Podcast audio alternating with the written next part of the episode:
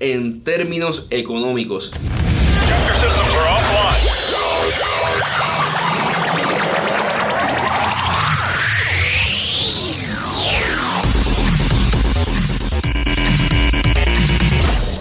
En el podcast de hoy vamos a estar hablando de, de fondos buitres, pero va a ser un poco diferente a los últimos podcasts porque yo intenté explicar fondos buitres de una manera organizada por yo solo y no me salió. Eh, fue un poquito aburrido y confuso, por lo cual traje a Waldemar Lozada para que lo discuta conmigo. Eh, Waldemar, para los que no conocen, es artista gráfico, el, el alma secreta detrás de las caricaturas de Jay todas las mañanas. Eh, y nada, Waldemar, ¿cómo estás? Eh, todo súper, gracias por la invitación, Carlos. Gracias por traerme aquí a este podcast maravilloso. claro, Walde, gracias. Eh, nada, Walde, cuando tú piensas en fondos buitres, o sea, cuando te dicen la palabra fondos buitres o la lees en el periódico, ¿qué tú piensas? ¿Qué, qué tú crees que es un fondo buitre? ¿Cómo tú crees que actúan? Bueno, cuando me dicen las palabras fondos buitres, lo primero que me viene a la mente es eh, dinero, gobierno, eh, y, y, quizá la palabra buitres me da una percepción de como de algo malo, como que tengo que tener cuidado con algo.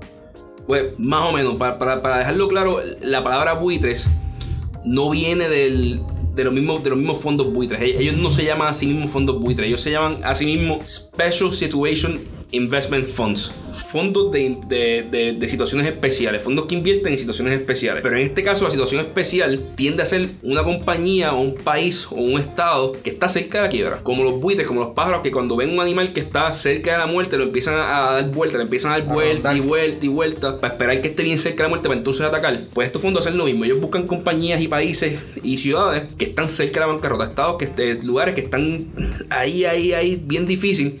Porque cuando las cosas están difíciles, los bonistas, la gente que, le, ha prestado al gobierno, no quiere esa deuda, quiere venderla. Dicen, mira, yo te compré una deuda hace 10 años, gasté mil pesos en esa deuda, pero yo quiero salir de ella. Si tú me, das 200 pesos, yo te la vendo. Y el buitre viene y dice, ok, pero yo te doy 200 pesos porque la compré a 80% de descuento.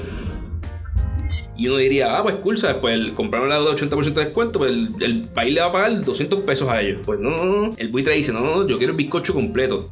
Yo le compré ese inversionista la deuda de 200 pesos, pero yo quiero los mil originales, porque ese contrato es por mil pesos. Y entonces se va donde el gobierno a demandar, a utilizar tácticas de cabildeo, a utilizar tácticas de mercadeo difícil, de mercadeo sucio, para buscar ganar, ganar, el dinero. Por ejemplo, en el 2015 en Puerto Rico empezamos a ver que salían anuncios con, con analistas políticos que decían, no, hay que pagar la deuda porque la deuda es, a mí mis papás y mis abuelos me enseñaron que lo que las deudas se pagan, esto es una, una deuda moral. Y me decía, coño, eso, eso suena lindo. O sea, eso, eso es verdad, las, deudas se pagan. Y de momento empezaste a ver anuncios de grupos que tienen nombres bien lindos como puertorriqueños por los valores. Y esos, esos, anuncios decían lo mismo, no, hay que pagar la deuda porque los valores dicen que las deudas se pagan. Mi país es un país de valores. Pero uno pensaría que esa gente estaba hablando del corazón. Pero no, muchas veces lo que son son fondos buitres, que son fondos de inversión. Son inversionistas que tienen un montón de capital que compraron bonos a descuento y ahora están usando mercadeo como el que usan las cadenas de comida rápida, que te ponen algo bien lindo y no te dicen, ¿sabes? Mira, si este refresco te va a matar, hermano, a largo plazo, pero te lo ponen de una manera linda que tú dices, ah, eso está lindo, yo quiero, yo quiero usarlo. Sí, sí, tapan, tapan lo feo con lo lindo. tapan lo feo con lo lindo. entiendo. Y no dejan claro que los que están hablando son ellos, sino que ponen este fronte de personas que tú conoces, personas que tú respetas, les pagan un billete y esas personas entonces vienen y dicen su mensaje sin decir que realmente es un anuncio pagado. Qué triste, qué triste. Fíjate, eso que estaba hablando me sorprende mucho porque mencionaste el año 2015, que ya desde el año 2015 se está hablando de pagar la deuda. Yo acepto que yo, por ejemplo, no recuerdo nunca haber escuchado un anuncio ni haber visto un anuncio de eso para ese momento. Y ahora mismo que lo mencionan me sorprende mucho. ¿Cómo entonces le están dando énfasis ahora? Y yo creo que si a lo mejor le hubiesen dado el énfasis que le están dando ahora en aquel momento, al nivel que lo están haciendo ahora, pues a lo mejor yo creo que a lo mejor la cosa hubiese cambiado. O por lo menos nosotros hubiésemos tenido otra mentalidad. Pues los anuncios vienen desde al menos el 2015. Digo, y no sé, y no sé quizás a lo mejor. Pero yo te digo, yo consumo televisión y televisión local. Me gusta mucho la televisión local. Y, y, pero sí no recuerdo haber visto eso. Y ahora que lo mencionas me sorprende. Pues habían, quizás no estaba. Eh, pasaban por eso percibido muchas veces porque parecían mensajes genuinos. O sea, sí, es por eso, porque tapan los feos. Mensajes de grupo genuinos y uno dice, ah, mira, ese, mensaje de valores, qué, qué, cosa más linda. Otra cosa que hacen es que se meten a, a cabildear. ¿Tú, tú has escuchado los cabilderos estos días que le pagaban a, a, los, a los que ahora son candidatos para. Venga, Carlos, antes de que, que continúes con eso, ¿tú puedes explicarme rapidito qué es un cabildero, porque yo estoy seguro que mucha gente escucha la palabra, la palabra cabildero, pero no sabe el significado exacto. Ok, eso es un podcast aparte como el de Fondo Buitres, pero, pero bien rápido, bien rápido, bien rápido. Un cabildero es usualmente un abogado o una persona que yo como compañía o como entidad le doy un dinero a él porque él tiene acceso al gobierno. Él conoce a fulano de tal. Él es amigo de fulano de tal. Un alicate. No, no, en la calle. No, no necesariamente, porque muchas de estas personas son personas bien respetadas. Eh, eh, hay, hay, hay, cabilderos muy serios, hay cabilderos menos serios, pero son personas que tienen acceso y ellos le brindan acceso y consultoría a compañías y a grupos de, de, de interés especial, como los, como los fondos buitres, como los bonistas. Y ellos vienen y te dicen, ah, pues, ¿qué tú quieres hacer? Y tú dices, mira, yo creo que me, que me paguen la deuda. Y ellos dicen, bueno, pues yo te puedo contactar con X senador, que, que yo tengo acceso a, hablar con él. Yo quizás tengo acceso a, a este gobernador o a este ayudante del gobernador. Y vamos a ir a donde él a exponerle nuestro punto. Ok, es un puente. Es un puente. Súper, con eso ya entendí lo que es un cabildero. Ahora Digo, y hay, y hay que dejar claro, hay cabilderos más limpios que lo que hacen es ser el puente, hay cabilderos un poco más sucios que, hacen, que utilizan tácticas, mira, pues yo te dono la campaña, o hacen cosas un poco más agresivas. Y los de los fondos buitres... ¿Es legal? Ser cabildero, ¿es legal? ¿Es no, legal? es, es legal y hay una... y te tienes que registrar como cabildero. Te, te tienes que dejar claro que tú, que tú eres un cabildero ante el Estado.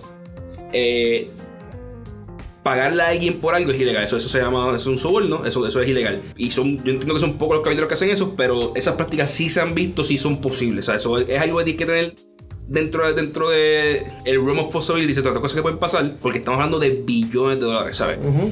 Eh, yo decirle a alguien, mira, sobornate a alguien ahí por 10 mil pesos, cuando yo me voy a llevar un billón de dólares en ganancia, pues es algo que o sea, el- a muchas personas les va a temblar la mano y, y y podrían hacerlo. Sí, está claro.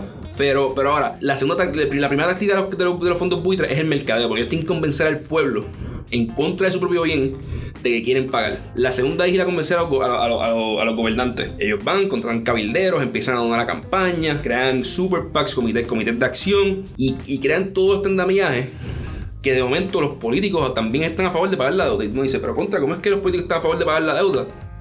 Si, si se paga la deuda, ellos tienen menos chavos para dar servicios, para hacer carreteras, para hacer hospitales, para hacer puentes, para dar educación.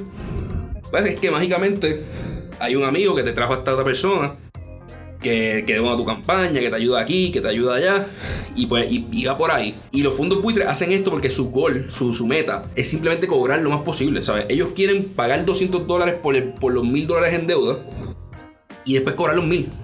Y si el país se queda en la ruina en el proceso, ellos no tienen un problema con eso, porque ellos dicen, tú cogiste la deuda, tu país cogiste la deuda, yo la compré, yo tengo derecho a cobrar. Ok, Carlos, pero que te interrumpa. Pero es para poder entender bien el tema.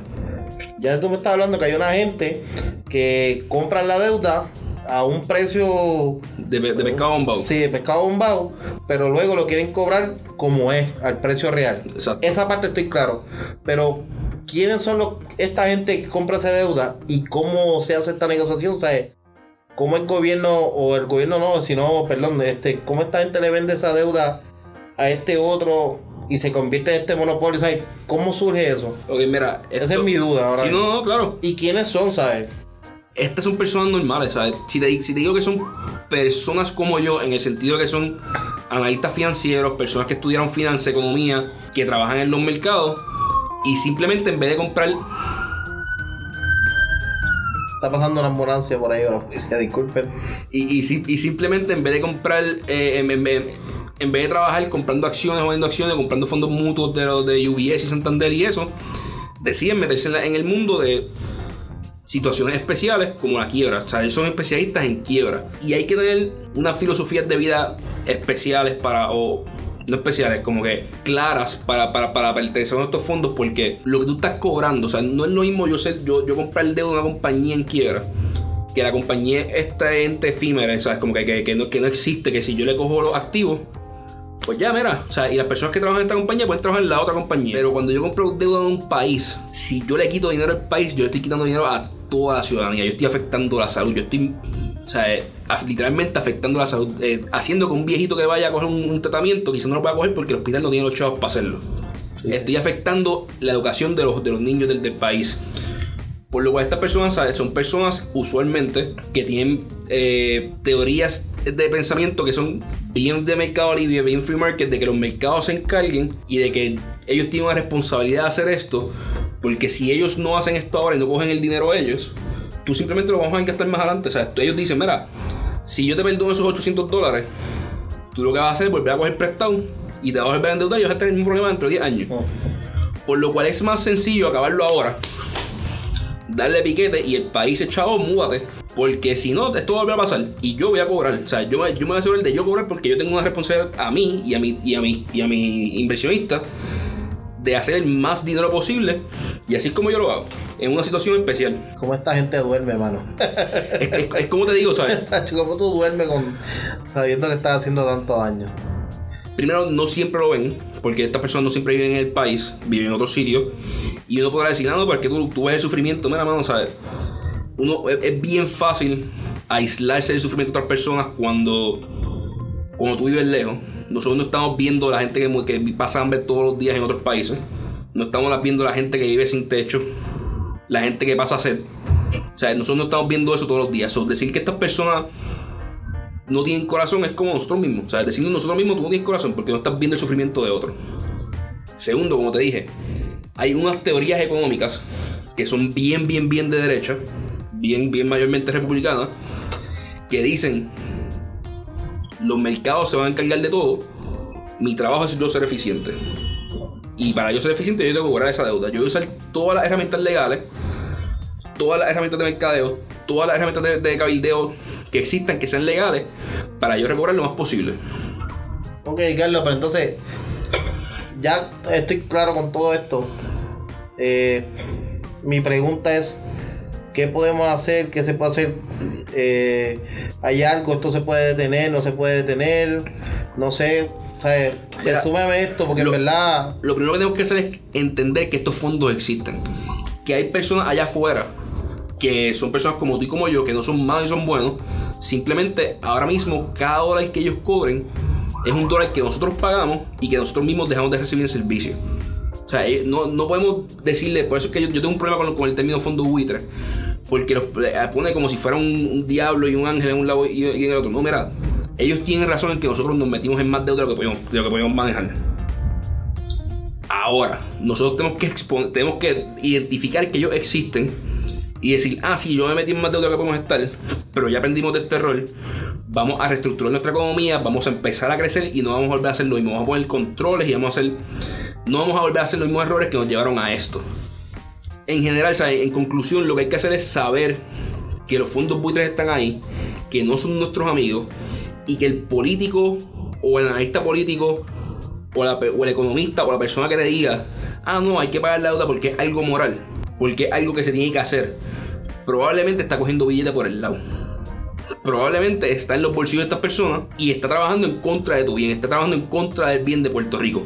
Como puertorriqueños tenemos que unirnos y decir, mira, la deuda no se puede pagar, solamente podemos pagar X cantidad. Ya yo expliqué en el, en el último podcast que lo que, podemos, lo que Puerto Rico puede pagar son 350 millones al año. Solamente podemos pagar 350 millones al año. Mira, bonita, mala mía. Yo sé que nosotros cogimos prestado de más, pero ustedes también me prestaron de más a mí. O sea, la responsabilidad de ambos lados. Tú me prestas a mí y yo cojo prestado. Si, si la transacción no está lados, no se da. Por lo cual, ahora hay que reestructurar. Ahora yo puedo decirte, mira, yo tengo esto para pagar.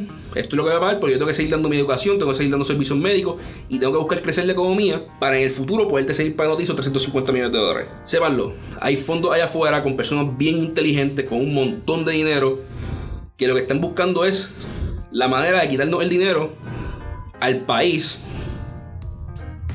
y que nosotros estemos de acuerdo y felices de dárselo. Es, es lo, más, es lo más raro de esto. Bueno, sin duda alguna, este, yo, yo también, yo, este, este, gracias por explicarme eso. Ahora estoy más claro y ahora cuando vea las noticias pues puedo estar más claro de lo que están hablando, pero te voy a claro, yo también culturalmente a mí me enseñaron que pagar el- tus deudas no está mal, ¿me entiendes? Como que Ah, también yo pienso que nosotros tenemos que tener una responsabilidad por el hecho de que eh, eso nos enseña a ser más responsables en un futuro. Y también eso nos enseña, más allá de eso, en que las decisiones que tenemos que tomar cuando tú pones a alguien a ver por tus intereses, pues tenemos que ser más cautelosos y no ser fanáticos de, no hacerlo por fanatismo, ¿me entiendes? Si no, si- sin duda alguna, el pagar la deuda es importante, ¿sabes? yo no estoy diciendo ahora mismo todo el mundo, mira, simplemente no pagues tus deudas. No, no, o sea, el mundo no funciona si la gente no paga sus deudas. Pero trabajar con un país es bien diferente a trabajar con una corporación o con un individuo. Y hasta aún las corporaciones o los individuos tienen leyes de quiebra que los ayudan a asimilar. Si te metiste en un problema financiero que ahora no puedes salir, te da una manera estructurada de salir. Esos fondos buitres son el acreedor, el, que, el que compró la deuda del banco, el que compró la deuda de la tarjeta de crédito, que sigue llamando, que ya no te, ya no te llama el banco de aquí, ya, no te llaman y te llaman, y te llaman en, español. Te llaman en un español raro de un call center de otro país porque, porque es un banco de otro sitio, es un inversión de otro sitio y te llama y te llama y te llama y te llama todos los días, todos los días, todos los días. Ese es el fondo buitre. El que compró la deuda de 10 chavos y la quiere, y la quiere cobrar a 50 o a un peso. ¿Sabes? Y sí es, importante pagar nuestras deudas. Hay que aprender de esto y ser responsables. Pero si ahora mismo nos dejamos llevar por este mercadeo que están haciendo, mm, permitimos que nuestros políticos sean cabildeados y, no y, y después dejamos que corran para la gobernación si nosotros genuinamente permitimos eso como país, pues mira, paga luz y vete porque no va a haber dinero para pagar la energía eléctrica, no va a haber dinero para pagar salud, no va a haber dinero para pagar educación. Y ellos van a ganar nosotros perdimos. Esto es una pelea de ellos contra nosotros en este momento. Súper. Gracias, Carlos, gracias por la invitación y, por aclarar todas las dudas. no creo que se hayan acabado todas, pero gracias a ti. Por lo menos la mayoría, hermano. gracias a ti, Walde. Eh, ya saben, si quieren ver a Walde, él tiene una compañía que se llama 929 Studio. Es la que hace la, caricatura ahí todas las mañanas. Duro. Ah, hablamos luego. Gracias.